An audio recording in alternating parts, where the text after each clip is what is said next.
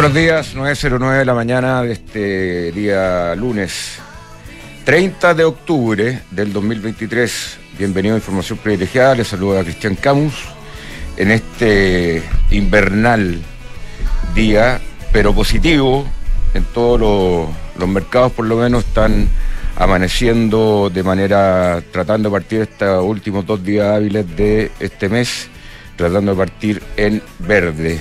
Eh, y con fuerza, con bastante fuerza, con resultados de McDonald's extraordinarios debido a, a las alzas de precio que ha tenido en, eh, en Estados Unidos la, la, hamburguesa. ¿Cómo está, señor director? Muy buenos días. Muy buenos días, muy buenos días. ¿A usted le gustan los McDonald's o no? Eh, sí, hay mejores, pero sí, son sacadores de burger. ¿Te gusta más el Burger King? No, me gusta más el McDonald's. ¿Te gusta más el McDonald's? De ese tipo de comida. Ya. Eh, ahora prefiero el Tibitá por el alemán experto. ¿eh? Bueno, o la fuente alemana, qué buena es. Sí, qué buena. Y Dominos también, es bueno. Incluso a domicilio. Fíjate que siento que ya no es lo de antes. ¿eh? Oiga, eh, ya siendo lunes, hoy día es un día especial Oye, pero para no, mí. ¿Por qué tan especial? Porque los lunes en general viene el señor. Ah, yo pensé especial está de cumpleaños. No, nada. Ya, ya. Se cumple un mes de mi cumpleaños. Podríamos ir celebrando eso si queréis. Oye, eh, no, te quería hacer un paréntesis nomás para, no sé si viste la final del rugby. La vi. de- del mundial. Sí. Qué partidazo. La vi un rato, ¿ah? Qué La vi- partidazo. La vi un rato porque iba camino, vi el primer tiempo, después iba camino un matrimonio. Realmente un partido que no tuvo muchos puntos, no tuvo muchos tries, quizás poco atractivo para algunos, pero eh, fue un partidazo y Peleado, ahí demostró la, la jerarquía en los campeones.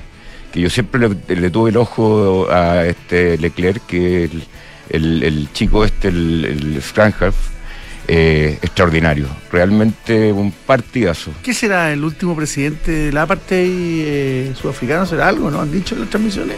Eh, Era el mismo Villo Leclerc. A lo mejor, eh, a lo mejor es González o López allá y No sé, es pero mucho. es rubio, pero bien, bien platinado, digamos. ¿El de pelo largo? sí, Ah. o sea, con tintura creo que... Sí, sí. Eh, Oye, pero lo que no, de lo que no hemos hablado, y creo que es, pero por lejos, lejos, lejos, lejos, lo más importante desde el viernes de hoy día es eh, la caída del dólar. ¿ah? El, Sí. viernes de- el jueves, que el viernes fue feriado, después de la decisión del Banco Central, eh, no tan sorpresiva, pero estaba, eran menos los que estaban en, ese, en esa posición de una caída de, de 50 puntos de la tasa y no 75 como creía la gran mayoría del mercado. Eh, y la decisión de dejar de comprar dólares eh, generó un, un desplome en el dólar. eh, cayó más de 15 pesos el jueves de la tarde ya fuera de mercado. Y hoy en la mañana está subiendo levemente, pero está en 910 pesos versus los 950 que estaba hace tres semanas atrás. Sí, Ah, se, está, se está pegando un ajuste importante. Ojalá que esto ayude y, y siga moderando las cosas para poder eh, eh, no afectar, por ejemplo, no solo el precio de las bencinas que inciden demasiado en la inflación, sino que en toda la demás cadena eh, inflacionaria. Así es. Oye, eh, sí, buena, buena cosa que, que baje el dólar. Eso siempre hace una buena noticia que se aprecie nuestra... Menos, menos para los que tienen dólares. menos para los que tienen dólares, pero bueno, pero al final hay que pensar en el bien general Muy bien. de la economía. Eh. Hay cosas micro, eh, nosotros tenemos acá el índice Ronald Bound, que cuando el dólar cae mucho los exportadores empiezan a alegar. Después no tenemos índice, porque el índice general de cuando el dólar está muy caro, todo el mundo se pone a alegar. Entonces, eh, eh, el, el dólar es siempre una cosa eh, muy difícil de predecir. Los expertos, se dicen expertos, pero poco le apuntan muchas veces, así que hay que tener mucho cuidado. ¿Quién pose- alguien que se defina como experto en dólar. No, de los expertos nadie, nadie. Oye, si, si la, chun- si la, la chuntaran, que es una palabra fea quizás, pero que de verdad que si eh, estuviesen con eh, márgenes razonables de cercanía, le, le apuntaran, eh, no estarían en lo que están, estarían en otra cosa, estarían ricos de partida. Ahora, evidentemente que hay una serie de parámetros técnicos que te permite proyectar y sobre todo eh, ver lo que está pasando en el mundo, que en tal momento, con tales circunstancias, eh, se Hugo. Se dispara. Muy bien, ¿ah? ¿Eso lo aprendió en la universidad? Sí, o- por supuesto. Ah, eh, se dan ciertas condiciones, pero basta con que se nos mueva un pelito algo para que nos desequilibre la mesa. Si fuera, el dólar no es perfecto, no es perfecto como eh, predictor, es muy difícil predecirlo. Hay gente que le apunta y otra que se pierde. Sí, oye. Eh, Yo te lo he contado cuando, estaba en, mi pega de periodista, había un reportaje que no se hacía nunca todos los años. Era en diciembre cobrarle a los economistas sus proyecciones sobre el dólar. ¿Porque nadie quería responder? no, porque, no, porque, ¿para qué? Porque después el próximo año no te iban a hablar nunca más nomás. No te iban a hablar porque la probabilidad de no apuntarle al dólar es altísima. Es, altísima. Eh, es muy difícil. Es más fácil apuntarle, por ejemplo, al crecimiento del país. Exactamente. Es mucho más, no sé, o sea, es, más probable, es más probable que le, que le, que le apunte. Y yo creo que, mm, que es una, es una una tarea de verdad titánica, como cuando les preguntamos muchas veces a los economistas qué creen que va a pasar con el, o el economista o los mineros incluso, qué va a pasar con el cobre. Es muy difícil, hay tantos parámetros dando vuelta y basta con que aparezca una mm, bueno, inconsistencia en el mundo en algún lado, o algún problema de seguridad y se nos fue para arriba, para abajo, para el lado, no sabemos. Ahora, por ejemplo, eh, la guerra, la guerra que, que ya, la Ucrania ya no, como que pasó a la historia, eh, increíblemente, y la guerra de Gaza está en veremos, y está veremos también hoy día lo que va a pasar con la constitución. Creo que va a ser un día importante también para el dólar la, la cómo se genera este día de votaciones definitivas de hoy día, ¿no? Así estamos en día definitivo y ya próximos a, a entrar en tierra derecha va a empezar la campaña. Eh, así es. Oye, eh, bueno, te indicaba que los futuros en Estados Unidos estaban sólidos, arriba de medio punto, y eh, los mercados europeos también tratando de partir una semana en positivo después de estar 10 meses bajo el agua. ¿Qué más, señor director? Em, va a ser va a ser un día interesante por lo que tú decías, desde el punto de vista político pero me da la impresión que nos podemos estar, eh, eh, eh, y no sé por qué, fíjate, ¿ah? porque estuve mirando información y no veo qué, está empujando tanto. las bolsas hoy día en el mundo, los, futuros en Estados Unidos, las materias primas, el, cobre que está en una situación más deprimida que la que estábamos hace unos meses atrás, pero sigue siendo un buen precio, está casi rozando los 3,7 dólares está cayendo el petróleo, está la ecuación que nos gusta, subiendo el, subiendo el, cobre, bajando el dólar, bajando el crudo. Esa es la, ecuación, es la ecuación que más nos gusta. Se da pocas veces, ¿eh? porque normalmente cuando sube el cobre también está como los commodities se mueven más. No, no, es una ley, pero se mueven muchas veces juntos. Aquí están eh, disasociados, están desacoplados. Y creo que es un muy buen día también para. Vamos, como termina el día Sí, pero para el Banco Central, eh, para el Banco Central eh, de Chile, digamos, para la señora Rosana Costa y sus consejeros que votaron en unanimidad por esta baja de tasa de medio punto en vez de 75, que era lo que esperaba el mercado, y antes el mercado casi esperaba una caída de un punto entero. Eh, pero bueno, fue 50 puntos, se para y, y que buena la, la decisión de parar la compra de reserva para que tener un alivio nuestro en el dólar que los expertos de, que hay una expertise en el dólar que se mide el, tipo de cambio eh, de equilibrio. Y el tipo de cambio de equilibrio para Chile está más cerca de los 850, 800, más que el... el dónde deben haber buenos expertos del dólar? ¿A dónde? En Argentina. Ya solo saberse el listado de dólares que están eh, en no sé cuántos son, cuántos dólares. La otra vez leí un reportaje, pero después de eso salieron más. No sé, pero eran como 20 tipos de dólares. Mira, yo me acuerdo la última vez que fui a Argentina, que no fue hace mucho, en julio creo que fue. Eh, cajé, o sea, fui a cambiar billetes en el aeropuerto de Negro Parque. ¿Hiciste en el Blue? Y lo rico de la inflación es que te dan un montón de billetes. Ahora, en esa época el dólar Blue estaba como a 500 en julio y ahora está a 1000. O sea, imagínate la cantidad de billetes que necesitáis andar y andan los mozos. Te fijaba que eh, los mozos tienen una. Sí, están preparados para la inflación. Acá en Chile no. Acá en Chile no estamos preparados para la inflación. Es que además tú siempre, los, no todos, pero muchos restaurantes cuando se pagan efectivo, ellos te cobran. No tiene que ir el tipo, no te ponen el, sobrecito y tú pones la plata y él va a la caja, no, sino que ellos mismos te cobran porque tienen plata en el bolsillo. Sí, claro, exactamente. Eh, no es la propina nomás, es que pagáis directamente. Así es. Eh, bien, vamos a las menciones porque tenemos dos invitados muy interesantes. Si estás buscando invertir en una propiedad a los ojos cerrados con Almagro, son departamentos con excelentes terminaciones, alta demanda arrendatario, 45 años de trayectoria que lo respaldan. Encuentra todos los proyectos de inversión en almagro.cl slash inversionista.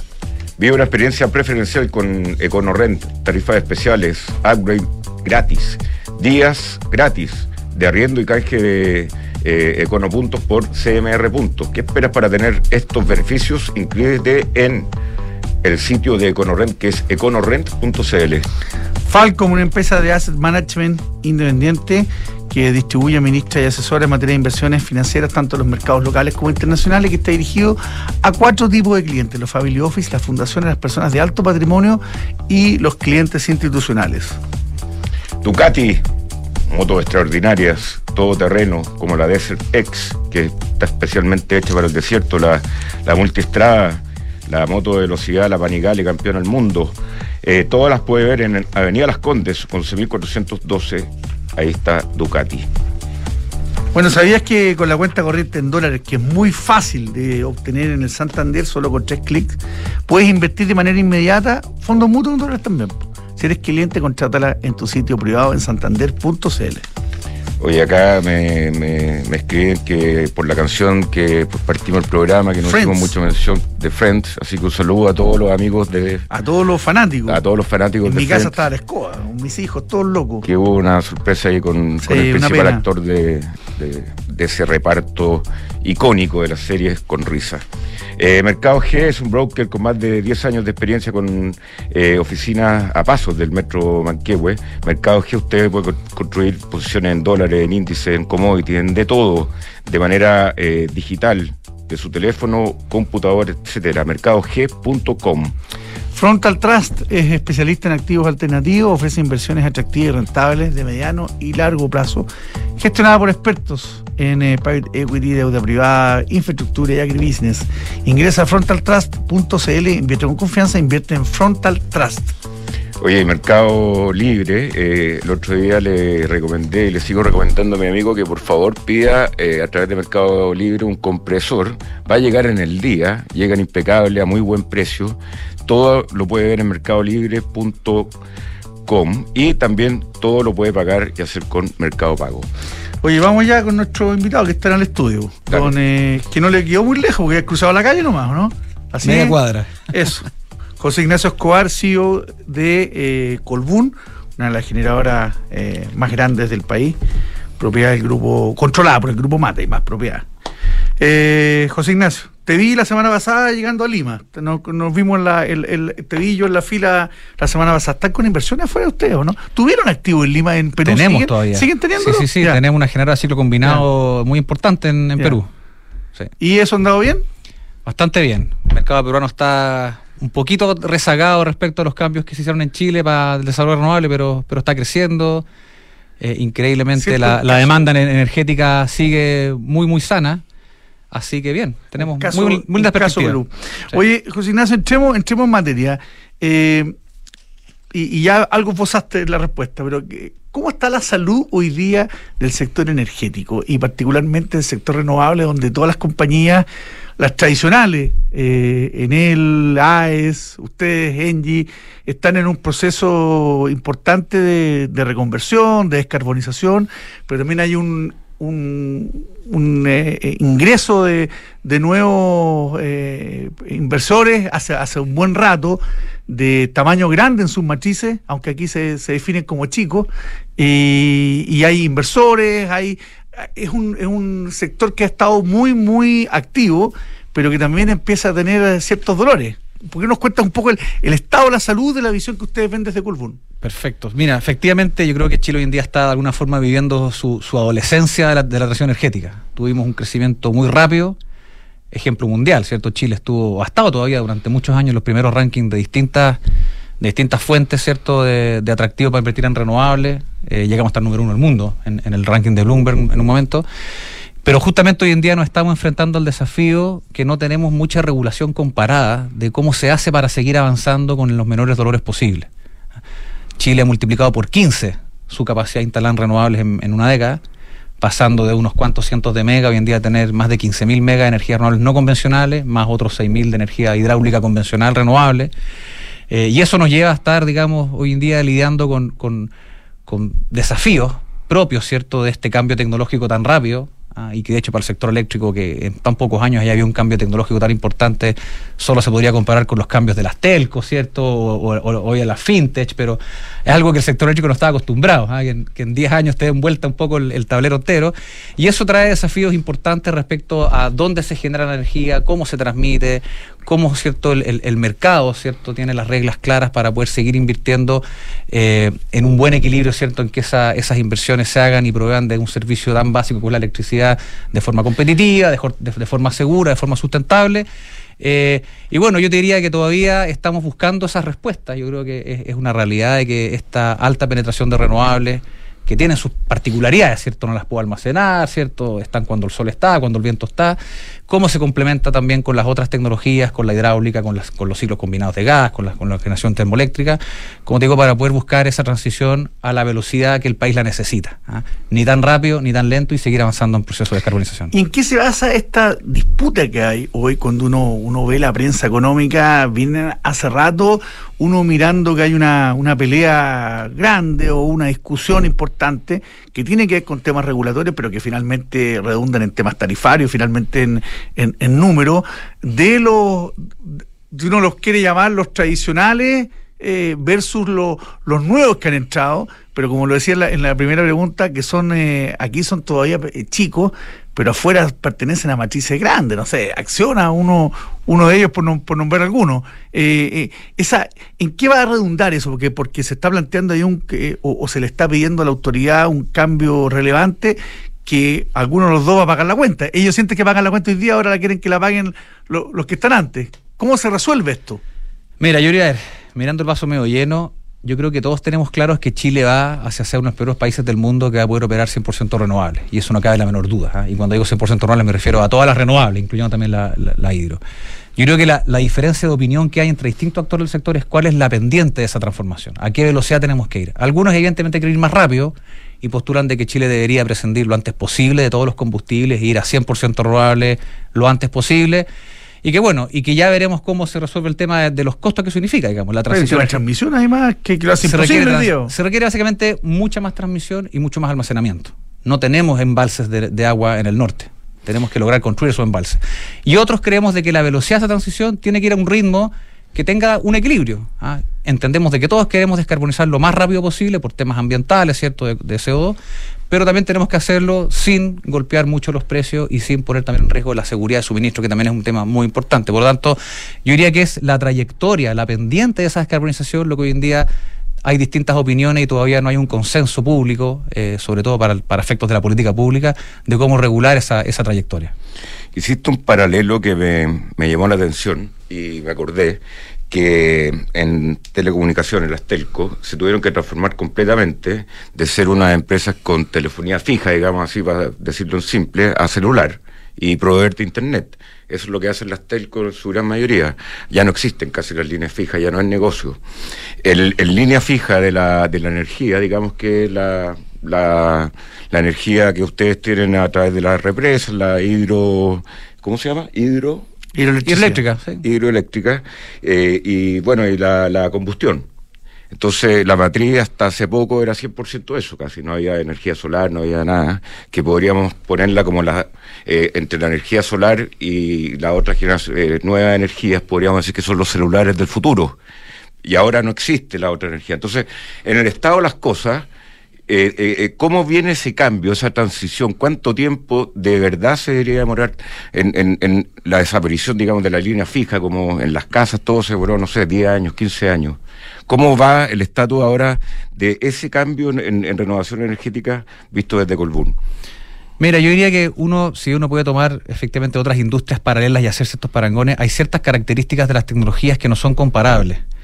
Eh, la electricidad o el servicio eléctrico que provee las fuentes solares y eólicas, que son las, nuevas tecnologías, ¿cierto? No es comparable al servicio que provee una hidroelectricidad o una generación de base termoeléctrica. ¿ah? Porque no solamente proveen energía, proveen potencia y proveen servicios complementarios. De alguna forma proveen tres servicios. La solar y la eólica solamente proveen el servicio de, energía no proveen potencia ni proveen servicios complementarios. Entonces, finalmente. Pero explica un poco, explica qué es lo que es potencia, porque todo el mundo sabe lo que es potencia respecto a esto. El ejemplo más fácil es en tu casa, va a ser un ejemplo bien casero, ¿cierto? A mí, ¿por qué se me corta la luz en la casa? ¿Qué pasa si yo prendo la secadora de ropa, el secador de pelo, todo junto, eh, todo junto y se corta la luz? ¿Cuál fue el problema ahí? No, y hay que saltar los tapones. Son no, saltan los tapones, para los más antiguos saltaban los tapones. Me tocó cambiar por alguna en unos atornillar. El tapón salta en la casa por un problema de potencia. Tu casa no es capaz de absorber la potencia que consumen todos esos aparatos a la vez. No es un tema de energía, que sería distinto a si yo tengo prendido un equipo, una ampolleta, la, la prendo y la dejo prendida todo el mes. A mí no se me van a cortar los tapones porque la, ampolleta consume poco, pero sí me va a salir la cuenta muy cara porque está funcionando 24 horas. Hay un tema de energía. La energía es la potencia por el tiempo.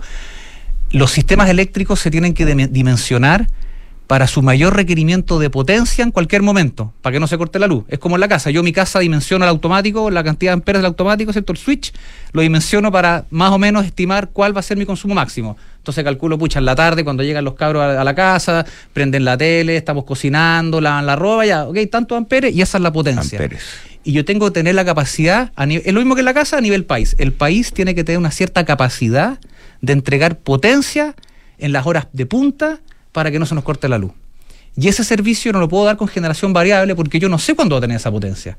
Puede, puede, el viento varía, el sol varía, entonces... Y por tanto se, remunera a las compañías. Exactamente. Entonces a ti te pagan por tener potencia disponible en las horas punta. ¿Y quién provee la potencia? Las hidroeléctricas, porque tienen el agua embalsada, lista, ¿cierto?, para hacerla circular, y otras centrales térmicas, los ciclos combinados que pueden partir rápido, en fin, otro sector.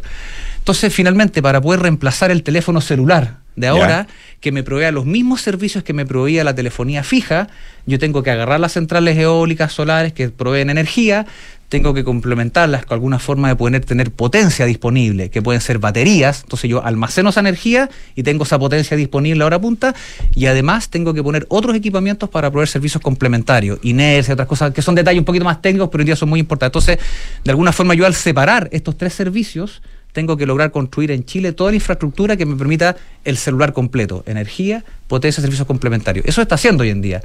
Capacidad de generación eléctrica tenemos. Hoy en día hay tres veces la demanda total del país en capacidad de generación de energía.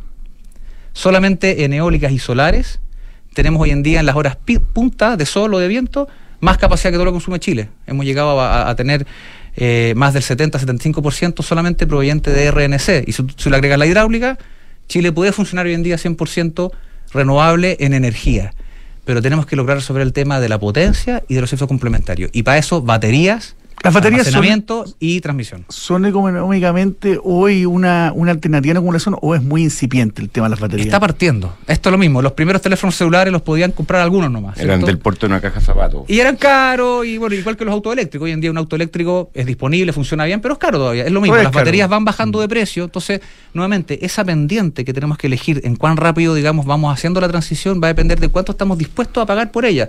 Si queremos mañana tener todo funcionando con batería, 100% real, se puede hacer técnicamente, pues pero va a salir muy caro.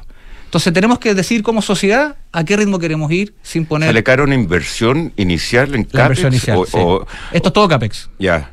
Eso, es lo caro. Después, eh, o sea, el golpe una vez y después eh, mantenerlo, digamos, no, no, no tiene un O sea, el golpe es una vez, pero es como Hay que financiarlo. cuando uno se compra una casa, el golpe es una vez, pero estáis pagando los 20 años. Todo lo mismo, digamos. No, no, por supuesto, por supuesto. es, duro el golpe también quería apuntarte de, cómo está esto, porque en, el tema de las telco no hubo un subsidio, no hubo una, un espíritu de decir, oye, tenemos que eliminar la, la ¿cómo se llama?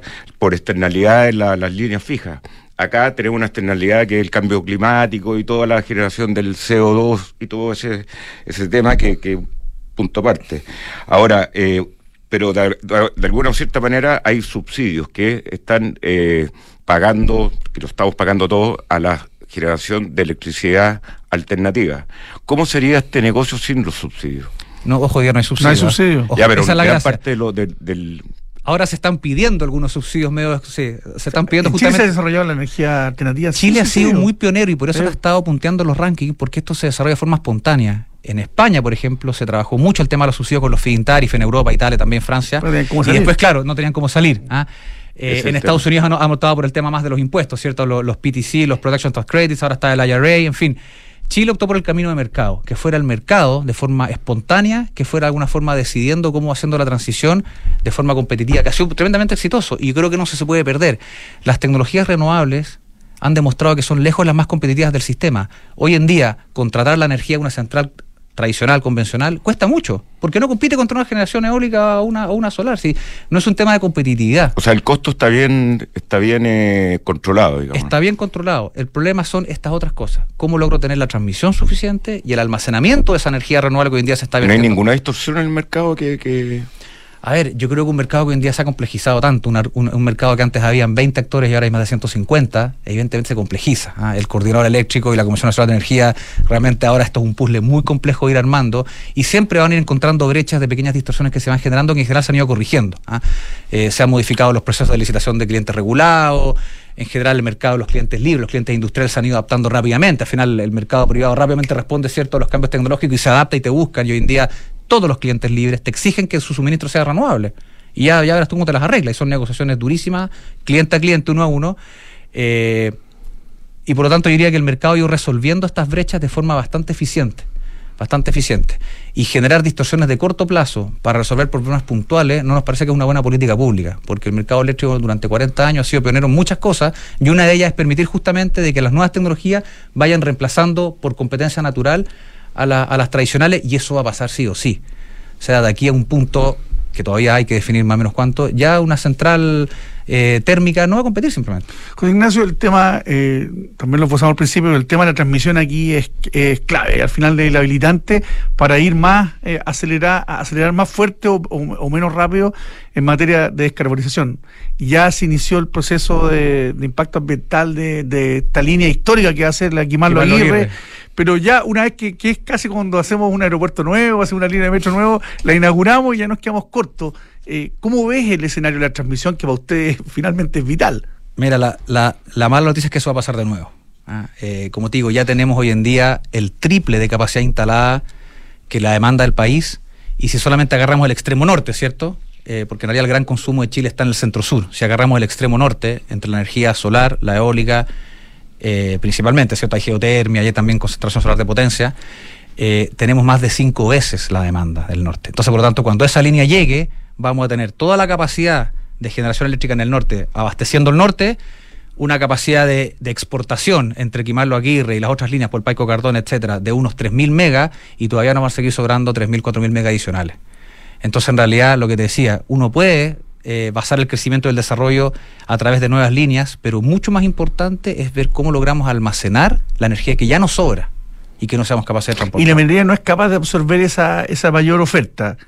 Eh, con, líneas dedicadas en el, el norte 90% de la demanda del norte es minera mm. y, hay proyectos mineros y efectivamente todas, todas las expansiones mineras que se han anunciado recientemente son todas en base a contratos de energía 100% renovables, pero no es suficiente.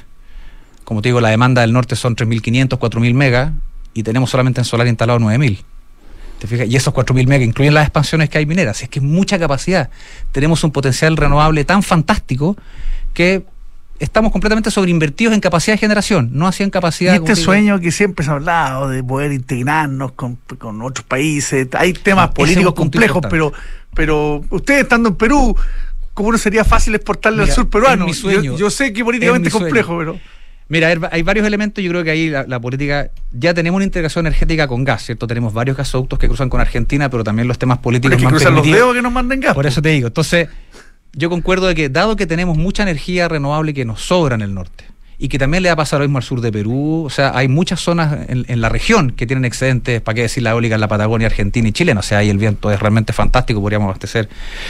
Pero yo creo que si realmente queremos que la región sudamericana sea probablemente la primera región del mundo que pueda operar sin emisiones, se necesita integración energética eléctrica, no solamente en gas.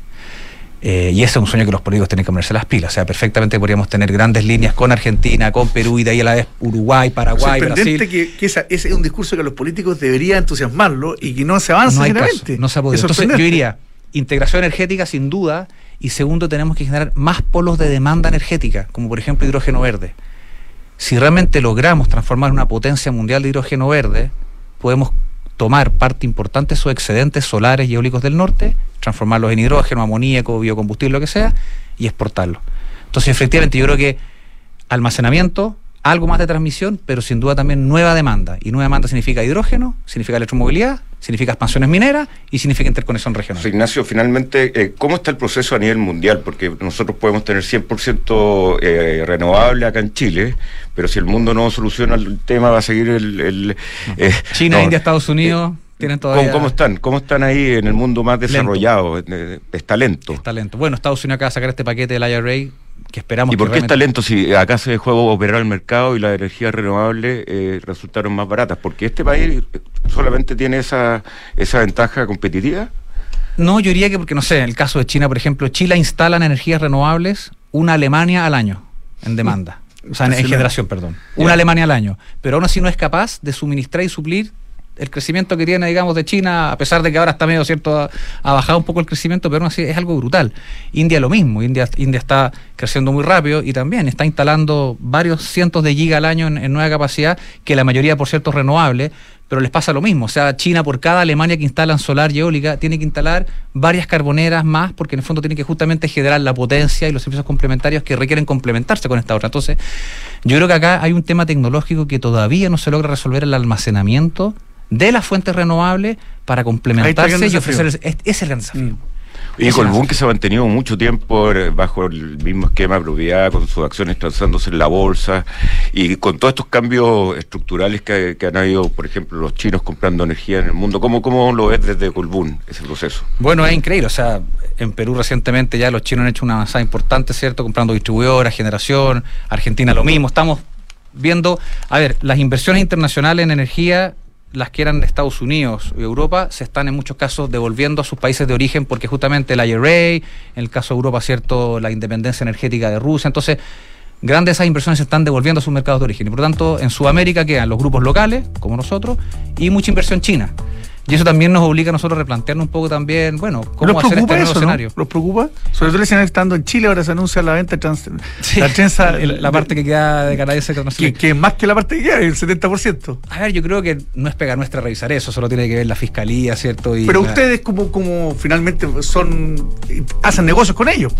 A ver, nosotros lo que estamos haciendo es, es tenemos una agenda estratégica al 2030 bien clara, bien profunda eh, y forma estamos optando por, eh, de alguna forma, diversificar nuestro portfolio de oferta, eh, poner mucha innovación en, nuestro, en nuestra oferta de producto y servicio a los clientes, diversificar nuestra cartera de clientes, para justamente tratar de, diferenciarnos de esta gran competencia que está veniendo otros mercados como el chino, que van más por los negocios de infraestructura. ¿Ah?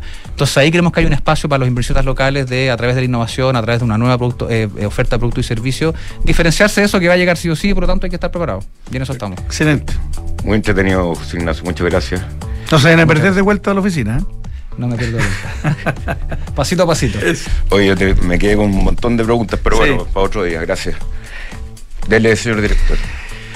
Eh, ¿Sabías que las automotoras, doctor, pasaron a ser sujetos obligados de la UAF, la Unidad de Análisis Financiero? Bueno, las automotoras, las corredoras de propiedades, todo tipo de, de este tipo de empresas están sujetas a la UAF y, muchos de quienes están ahí quizás no lo saben, se pueden estar metiendo en un problema. ¿Y cuál es la solución? Asesoren con los que saben en esto, RecCheck, donde puedes automatizar y digitalizar todos los procesos para cumplir con las nuevas obligaciones. Pídele tu asesoría en reccheck.com. Si usted quiere invertir en, en bodegas, en oficinas, etcétera, hágalo con los expertos, con los secos, para eso que es el Fondo de Independencia Rentas Inmobiliarias. Em, la auditoría ayuda a obtener grandes resultados y PwC están convencidos de esto. A través de datos confiables y procesos rigurosos, logran que tu empresa alcance el siguiente nivel: informes ESG, gestión de riesgos y transparencia digital. Visita pwc.cl. De gestión de personas con soluciones para hacer el cálculo de remuneraciones, gestión de documentos laborales, selección, etcétera. Crea con Book un lugar de trabajo más feliz.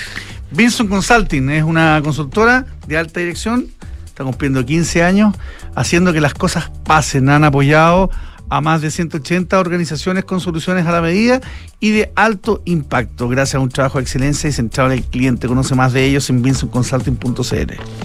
Y recuerda que con C Negocia puedes financiar tus facturas y órdenes de compra 100% online y con las mejores tasas del mercado. Visítalos en cnegocia.com. Namías tiene oficinas en Las Condes y la ESA con entrega inmediata, oportunidad única, riendo con opción de compra full flexible de 7 hoy y transforma tu negocio. Bien, abrámoslo.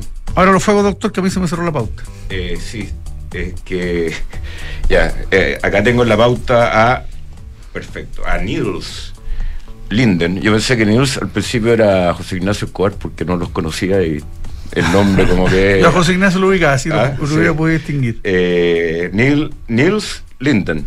¿Está bien dicho? Sí, está perfecto. Ya. Y con, eh, perdón, acá me acaba de decir eh, Atil, ¿Atilana? Atilana. Qué lindo nombre, Piñón. Muchas gracias. Estamos con desafío con los nombres hoy día. ¿eh? Bonito tu nombre, efectivamente, muy bonito. Sí.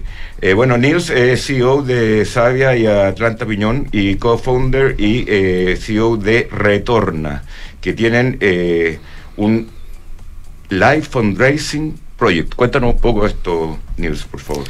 Sí, eh, bueno, muchas gracias aquí por la invitación. Eh, de hecho, José Ignacio yo lo conozco, así que es divertido. Nos encontramos acá afuera y, nos topamos de casualidad. Aquí se hacen eh, negocios entre invitado e invitado, así que a lo mejor salió algo. Sí, no, es que éramos compañeros de colegio, él era mayor que yo. Ah, mira. Y, de hecho nos decían que éramos medios parecidos, así que. Ah, tienen un dejo, tienen un dejo. Sí. ¿Estás más joven tú? Sí, pues yo soy más joven. Ah, soy más joven. más joven. Eh, bueno, el ETM Day, sí, este Life Fundraising Project es un, es un proyecto que hizo eh, Impacta BC con, con Aper, eh, donde seleccionaron a tres startups dentro de 44 que postularon para postular a un, a un fundraising a través de este crowdfunding Aper y que se va a hacer un pitch en el ETM Day el 16 y 17 de noviembre y ahí quedamos seleccionados, bueno, Atilana con Retorna, eh, Sabia y María José con, Teodora. Entonces hoy día les venimos a contar un poco acerca de este evento y, de, nuestra em, empresa, obviamente. A ver, cuéntanos un poco. Te cuento, te cuento de Sabia. Bueno, Sabia es una, es una plataforma digital y logística de abastecimiento para el canal Oreca, para hoteles, restaurantes, cafeterías. Eh, y lo que hacemos nosotros es acortar la cadena de distribución de alimentos y nos proveemos directamente desde productores y agricultores locales todo esto a través de nuestra plataforma digital para generar eh, impacto positivo en la cadena de distribución de alimentos. ¿Y ustedes llegan con los productos eh, al, al, canal, a, la Oreca directamente? Exactamente. ¿Y cuántos, pas, cuántos eh, pasos se saltan? ¿Cuántos, cuántos intermediarios se saltan? Sí, es complejo eso porque en los mercados mayoristas, que es donde ocurre normalmente todo el comercio de estos productos eh, en, localmente, eh, pueden haber desde dos, tres o hasta cinco intermediarios de repente. Pero si a eso le sumas también el que va al campo a retirar el producto y después de repente los distribuidores, ahí puedes llegar a tener como seis o siete intermediarios. Entonces nosotros eh, lo que hacemos básicamente es ir directo al productor, saltarnos estos intermediarios, eh, con el objetivo de darle un comercio justo al productor, de también darle al restaurante acceso a productos frescos de buen, a buen precio y, de calidad con origen conocido. Eh, y además al acortar la cadena tú también reduces el desperdicio de alimentos, que hoy día la larga cadena genera más del 40% del desperdicio de alimentos y, también hacemos eso, o sea, ayudamos a, reducir el desperdicio de alimentos. Y Atilana, ¿y ustedes qué rol juegan aquí en, en Retorna? Bueno, yo soy cofundadora y CEO de Retorna. Eh, Retorna es una empresa de servicios financieros. Nosotros ofrecemos envíos de dinero para migrantes eh, desde lo que es la primera transacción que le envían a sus familiares hasta la incorporación de créditos que estamos eh, sacando en los próximos meses. Tenemos operaciones en Chile, Colombia y Perú y a la fecha hemos hecho más de dos millones de envíos. ¿Y es una compañía colombiana? Es una empresa chilena. Es chilena. Nace tú eres colombiana, ¿no? Yo nací en Colombia, ¿cierto? Sí, nací, viviste, porque tu acento te delata. soy, soy una venezolana nacida en ah. Colombia. Realmente ah, me crié en Venezuela, pero soy de origen colombiano. Y esta compañía se ha expandido desde aquí a Perú y a Colombia. Correcto. ¿Y, qué nivel hoy día, en, qué etapa están? Estamos en una etapa de semillas, todavía somos chicos. Em, procesamos alrededor de 60.000 transacciones mensuales em, y atendemos a más de 15.000 personas todos los meses. Y ambos, ambos van a estar en este pitch que es en ¿cuándo dijiste la fecha? El, el 16 17 de noviembre en el ETM Day, que no sé si ustedes han ido años anteriores, pero es un evento grande que se hace en el Parque Bicentenario. El de Eh, Daniel Dagaret. Sí. Ese mismo, Sí. Ah, perfecto. Sí, Ya, que sí. ahora lo adelantaron porque normalmente en diciembre lo Cada van a hacer año es en más noviembre. grande. Sí, pues Mm. el año pasado creo que fueron 20.000 personas y este año proyectan que van a ir entre 25 y 30.000. Y 30.000. Eh, y hay, es un evento bien entretenido, van a haber unos pitch en un ascensor que me pusieron ahí como una rueda donde van a hacer pitch o también. sea, así tienes que, lo que dura el ascensor Claro, claro. para contar su historia. Sí, sí. A ver, eso. Cuéntame la historia de por qué invertir con ustedes. Bueno, Sabia, como les dije al principio, es una empresa de impacto. Nosotros somos una empresa B. Eh, nuestro impacto es generar eh, un impacto positivo en la cadena de distribución de alimentos. Nosotros, yo fui dueño de restaurante por cinco años, entonces entiendo bien el problema del, del dueño de restaurante. ¿Sabes Y- cuáles son los sufrimientos? Exacto, lo Yo sufrí. fui gerente de Oreca. ¿Ah, sí? Sí. No te creo. Alguna época, sí. Bueno, yo, yo viví eso y por la pandemia tuve que cerrar el negocio, entonces viví el problema del abastecimiento, entonces conozco el problema de llegar con precio y calidad, de llegar a la hora y de poder digitalizar todo el proceso de compra también, que hoy día es súper informal. No te hacen factura, te cambian los precios, te llegan con un producto bueno un día, el otro día malo, y todo eso nosotros lo resolvemos con Sabia. Y como entendemos bien ese dolor, podemos resolverlo bien y es lo que estamos haciendo. Y además con tecnología, que, que es algo ¿Ya que lo están haciendo o es todavía proyecto? No, no, no, ya lo Ya estamos haciendo. Hoy día tengo más de 150 clientes, estamos en break-even, ya superamos. está en una etapa distinta a la de retorna. Está en una etapa- estamos parecidos, lo que pasa es que son negocios distintos, Sí, porque el, el- distinto. el de, el de Retorna es, es 100% digital, el nuestro tiene una componente fuerte operacional y logística también. Eh, entonces, ¿A- ¿Atiende restaurantes individuales o cadenas? Cadenas también. Ya. Sí, varias cadenas. Oye, ¿qué está pasando que está quebrando el pollo stop, Juan Maestro y todo eso? Bueno, ha estado complejo el, todo, todo el post pandemia ha estado complejo para todos. Eh, nosotros evaluamos muy bien a los clientes antes de trabajar con ellos. Yo no sé la situación particular de ellos, pero, pero he visto que, que muchos eh, han estado complicados con los flujos de A mí me caja y- sorprendió lo de pollo stop. Sí, sí, bueno, Pollo Stop era histórico. Es histórico. Y, y- una pena en realidad porque Pero esto es arrastre de la pandemia, ¿o no? Lo que yo creo, también. yo creo y también, sí, pues yo, bueno, nosotros éramos varios socios y entre todos decidimos cerrar porque, porque no sabíamos qué iba a ocurrir. Eh, pero también pasa que yo creo que muchas marcas se terminan quedando un poco eh, sin renovar mucho. Eh, y, y hoy día es muy dinámico el mercado de restaurantes, hay que estar renovando la carta, hay que estar renovando las propuestas, hay que actualizarse Yo también. encuentro todo lo contrario, en realidad, a eso, porque muchas ¿En veces la- sacan de la carta los platos que uno tenía como A favorito. mí me pasa, fíjate que no quiero hacer bullying, pero a mí me pasa con el puesto que imagino un restaurante del año 70 que no ha cambiado nada. Ah, sí, sí, Eso- no, era para eso me llevar. transmite. Sí, Pero es que Oye, el problema es que el cliente actual, que es más. eh, el, el, el Es más inquieto. Sí, pues más inquieto y quiere cosas. Entonces, ese es el problema, que requieren más cambios. Matilana, ¿y ustedes están en esta etapa semilla, están en proceso de crecimiento, están también en, en una etapa, me imagino que por eso van al pitch de, de buscar eh, nuevos inversionistas? Sí, 100%. Nosotros estamos en proceso de expansión, estamos abriendo de 3 a 5 nuevos corredores eh, cada dos semanas. Eso significa que para finales de año vamos a enviar a más de 40 países. Eh, re- realmente Retorna lo que está buscando es esa inclusión financiera. Eh, un equipo muy robusto en términos de conocimientos financieros, conocimientos técnicos y el mercado de transferencias de dinero en Latinoamérica está muy atomizado.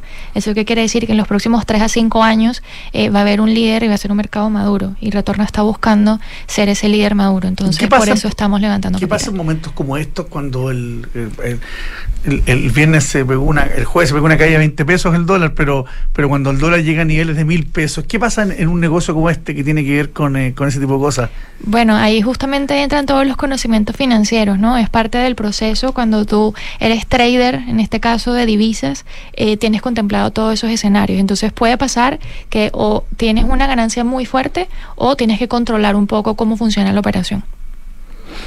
Bien, oye, eh, finalmente, ¿cómo está el tema de, lo- de los migrantes? ¿Sigue una curva de crecimiento tan fuerte que se refleja en sus clientes o no? 100%. De hecho, Latinoamérica experimenta 19 mil migrantes cada día. Cada y día. para el año 2050 la población de migrantes va a ser de 300 millones. Eso quiere decir que va a ser equivalente a la población de los Estados Unidos. Wow. Bien, los despedimos porque nos estamos atrasadísimos, así que muchas Sí, gracias. Solo cortito Dime, dime. para invitar a todos a que se empiecen a inscribir a Apple, a la plataforma de Apple, porque esta inversión va a ocurrir el día del ETM Day, pero ya pueden empezar a inscribirse para ver las propuestas de las tres startups y, y- y comenzar a invertir, que ya, ya, se- ya está abierto para eso. Perfecto. Bien, ¿cuál es el sitio? Apple.co. Ya. Eh, vamos, volvemos.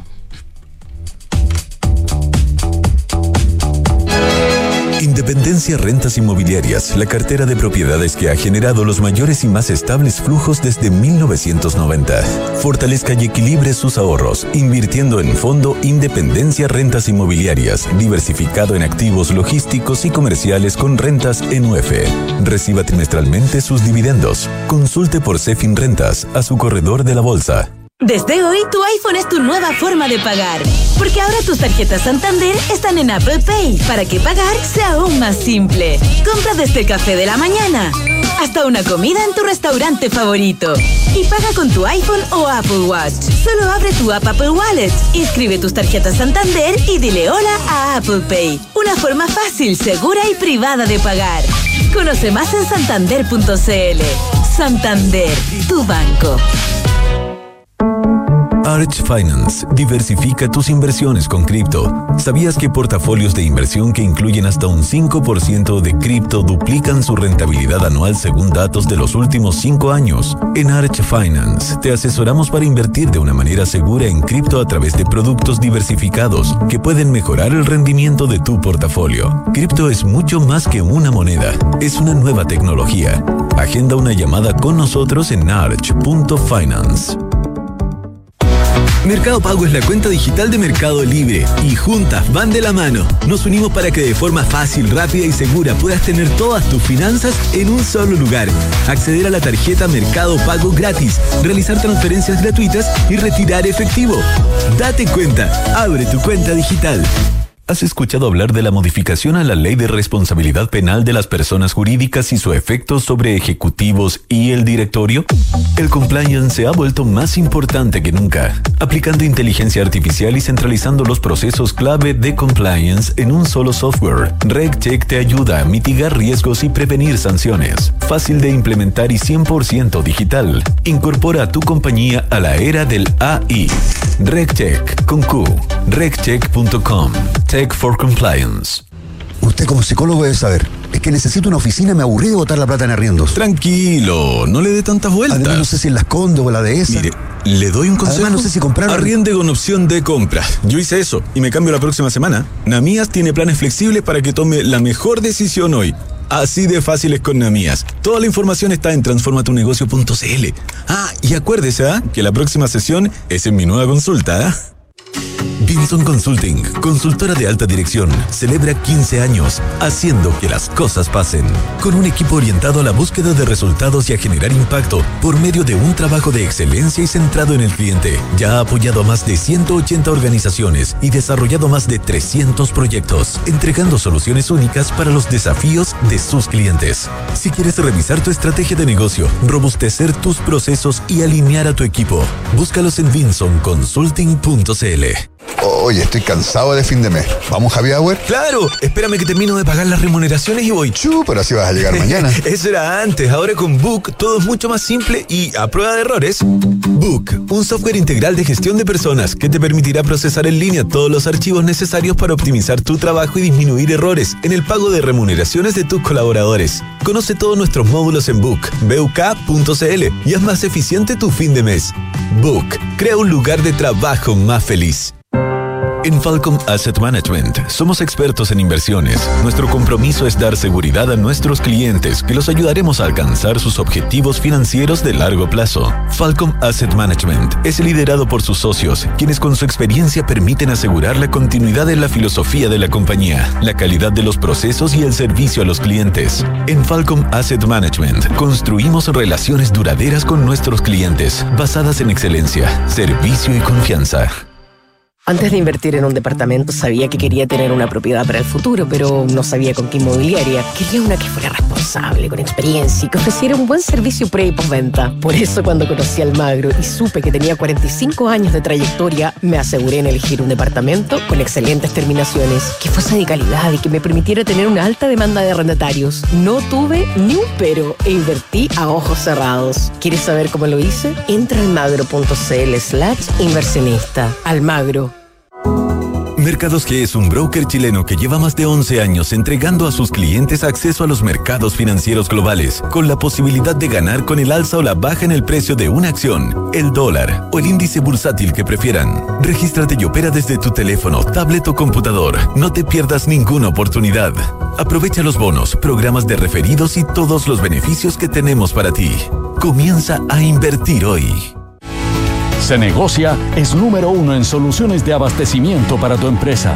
Con más de 25 mil proveedores conectados en línea, Se Negocia cuenta con soluciones digitales para tus licitaciones, portal de compras, gestión de contratos, financiamiento y pago de proveedores. Visítanos hoy en cenegocia.com.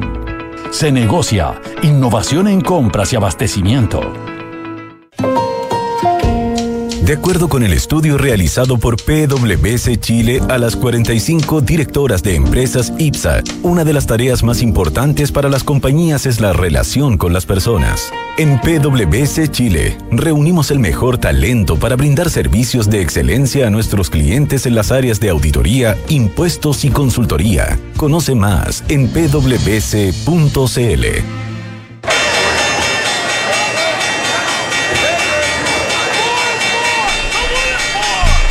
¿Cómo estamos? Muy buenos días. Don Cristóbal Martínez. Buenos días, ¿cómo están? Oye, veo que el dólar está, está cayendo 9.12 Sí. hoy día. Eh, bueno, tuvo una apertura un poquito más abajo, pero sí, está cayendo, principalmente por la decisión del Banco Central la semana pasada, que todos esperaban que recortara 75 puntos base, finalmente fue 50, eso ubicó la TPP en 9%, así que esto tiene un efecto inmediato en el dólar, ya que no lo deprecia tanto, que es el efecto un poco que tiene la TPM. Eh, sí, y, y esto ya en, en- en la real se empieza a ver hoy día que va, va a detenerse la compra por parte del Banco Central. Así que hoy día vamos a tener un día más real de qué pasa con el dólar, ¿no? Efectivamente, de hecho, esa es la, la segunda gran noticia. Bueno, y también el comunicado, eh, tomando en cuenta un menor recorte de tasas, eh, la suspensión de la compra de, de- de dólares y también un poco incorporando los riesgos internacionales, eh, con- sobre todo con, con la inflación que está ahí linkeada a la energía, con todo el conflicto en Medio Oriente, son tal vez tres aristas súper importantes pa- para empezar a monitorear el dólar de ahora en adelante. Bien, eh, don Cristóbal Martínez de BCI Corredor de Bolsa, muchas gracias, que estés bien. ¿ah? Gracias que todo aquí te ven. Bien, gracias. Bueno, nos vamos despidiendo este día lunes. Los dejo invitados a la versión de la una y media. Y, eh, bueno, qué pena lo de Friends.